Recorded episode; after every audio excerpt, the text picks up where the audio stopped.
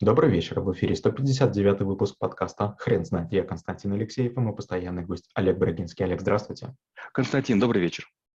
Хрен знает, что такое первая помощь, но мы попробуем разобраться. Олег, расскажите, почему первая помощь – это навык?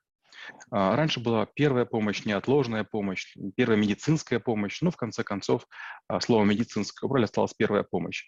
Почему эта история важна? А, у меня десятки раз было такое, что на производстве, на стройке, на, на заводе были ситуации, при которых люди попадали в неприятные истории. Отрывала палец, отрывала руку, две ноги отпиливала, люди попадали под рельсы вагонеток, э, застряли конечности в разных устройствах, были серьезные вывихи, были очень жестокие падения, и э, много раз были случаи эпилепсии.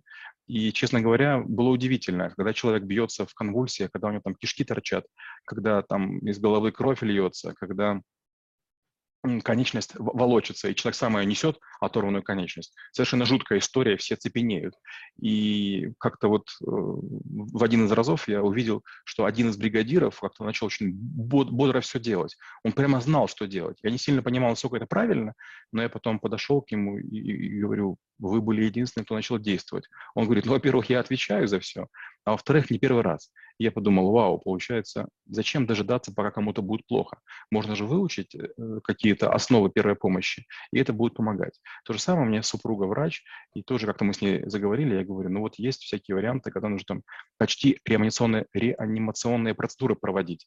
Наверное, это нужно выучить. И она как-то не сильно на это реагировала. Но была ситуация, после которой она своем мнение изменила и прошла тоже обучение в их здании, в их бизнес-центре, где у них клиника сейчас, был тренинг, и там умер мужчина. Причем он умирал на глазах у всех. И, естественно, это были выходные, никого не было. К ней в клинику прибежали, а она была дежурным врачом, то есть она была старшим. И вот, значит, начали кричать, мол, вы врач, помогите, спасите. Она пришла и поняла, что что делать не знает. Он уже синеет, губы белые. К сожалению, мужчина умер, и даже потом были попытки наезда милиции, полиции, вернее, на мою супругу. Ну, мне пришлось с ней поговорить, я объяснил, что как бы, врач врачу рознь, поэтому, ну, к счастью, видеокамеры были вокруг рядышком. Но в целом, да, вот бывает такая ситуация, когда небольшое знание, буквально 2-3 движения могут спасти. Может быть, сегодня я расскажу, как однажды женщина спасала в самолете. А, я хотел бы начать на самом деле с ошибок. А скажите, а что точно не нужно делать при первой помощи? Ну вот, например, даже если вы сдавали правила дорожного движения, там есть такой вопрос, нужно ли давать какие-то лекарства пострадавшему в какой-то ситуации. Запрещается категорически. Многие люди пытаются умничать, имитировать то, как веду себя в сериалах, но сериалы — это очень часто просто иллюзия, вымысел, выдумка, и так делать нельзя. Это первая ошибка. Вторая ошибка. Очень многие люди не умеют накладывать повязки. При несильном, а, допустим, кровотечении их нужно накладывать на место раны. При сильном или выше раны, или ниже раны, в зависимости от того, это вена или артерия, ну и какого размера.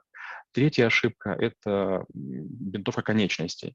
Например, надо ли ткань прокладывать между ногами, если что-то случилось? Как руку прибинтовывать прямо или косичкой согнутую? А, как действовать по поводу ожогов? Надо ли вскрывать пузыри или не надо? Конечно, не надо. И вот эти вот вещи, безусловно, нужно знать.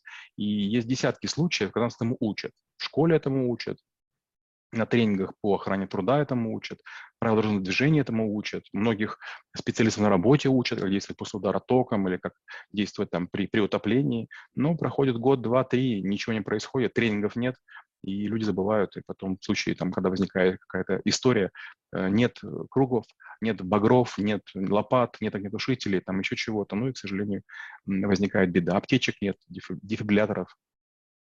Скажите, а как проходит диагностика состояния человека? Как понять, что с ним происходит?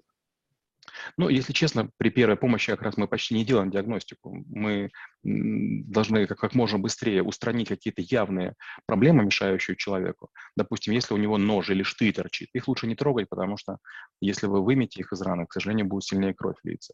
Если, например, человек лежит и там происходит, продолжается охлаждение, ну, наверное, нужно его использовать как, как э, другим способом. А, опять же, некоторые говорят, надо алкоголь использовать или крем какой-то, или втирать, растирать снегом. Этого делать делать нельзя. То есть лучше гораздо быстрее какие-то минимальные вещи сделать человеком, его оградить от чего-то, после чего звонить в службу спасения, называть место, время, что произошло. Чем точнее вы опишете, тем проще будет и бригаду вызвать и так далее. Бывает такое, что бригада приезжает поздно только потому, что вы слишком сильно перепугали по телефону и должна приехать специальная какая-то машина. А есть много машин попроще, послабее, которые тоже могут приехать и оказать надлежащую помощь. Поэтому ни в коем случае не нужно, не нужно усугублять и каким-то образом историю раздувать. Скажите, а как помочь человеку, который подавился? А, есть несколько, несколько хитростей. Есть первая хитрость, есть, знаете, вот такая даже шутка. А, похлопать по, по спине. Да? Такого, конечно, делать нельзя. В некоторых фильмах, кстати, американских, все чаще и чаще показывают два подхода. Это делается или сбоку, или делается сзади. Руки берутся в замок э, ниже, ниже ребер, и человека очень сильно надавливают, там два-три раза, и это должно спасти. Было недавно такое видео потрясающее. Полицейский, кажется, в Америке остановил мужчину темного цвета кожи, и взял его наручники, но в какой-то момент поперхнулся, и стало очевидно, что он задыхается. И вот этот э, значит, темнокожий мужчина сначала пытается как будто бы убежать, а потом возвращается к полицейскому, и вот как раз делает это упражнение, и вдруг это видно на регистраторе, на капот падает жевательная резинка. И что удивительно, после этого значит, э, темнокожий мужчина остался на месте преступления и как бы, ну, добровольно хотел сесть в машину, чтобы его дальше увезли. И вдруг полицейский, опять же, на регистратор говорит, спасибо большое, вы спасли мне жизнь, вы свободны. Такое трогательное очень видео. А скажите, пожалуйста, что нужно делать при переломах?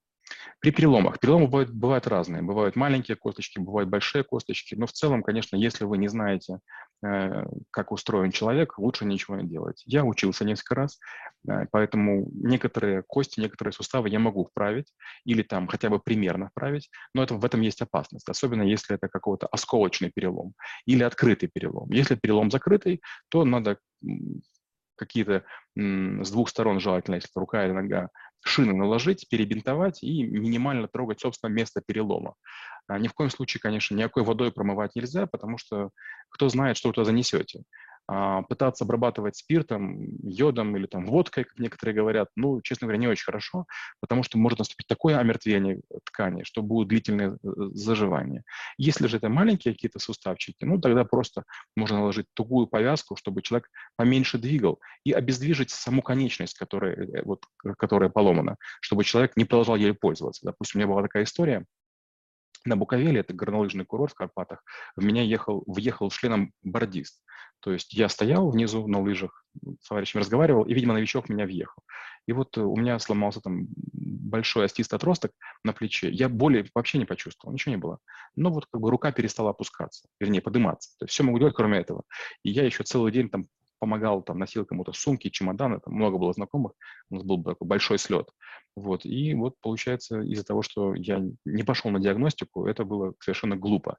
Поэтому чем быстрее вы появитесь там возле рентгена или КТ, тем лучше. Расскажите, пожалуйста, историю про самолет, который, про который упоминали в начале выпуска.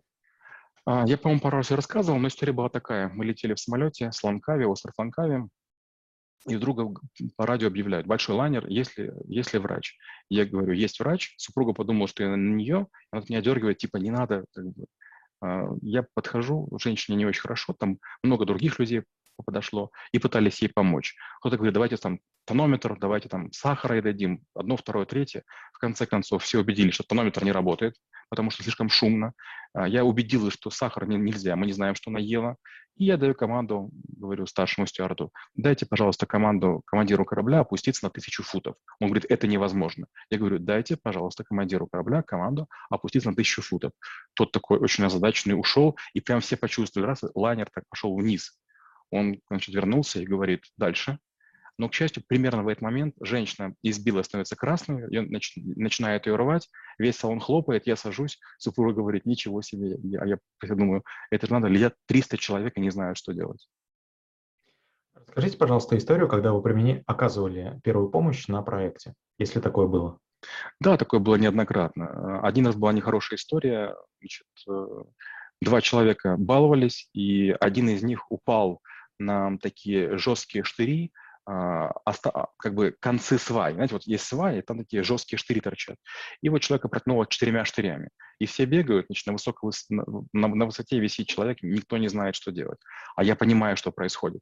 Если он так будет висеть, приедет скорая и скажет, вызывайте спасателей. В общем, ничего сделать нельзя.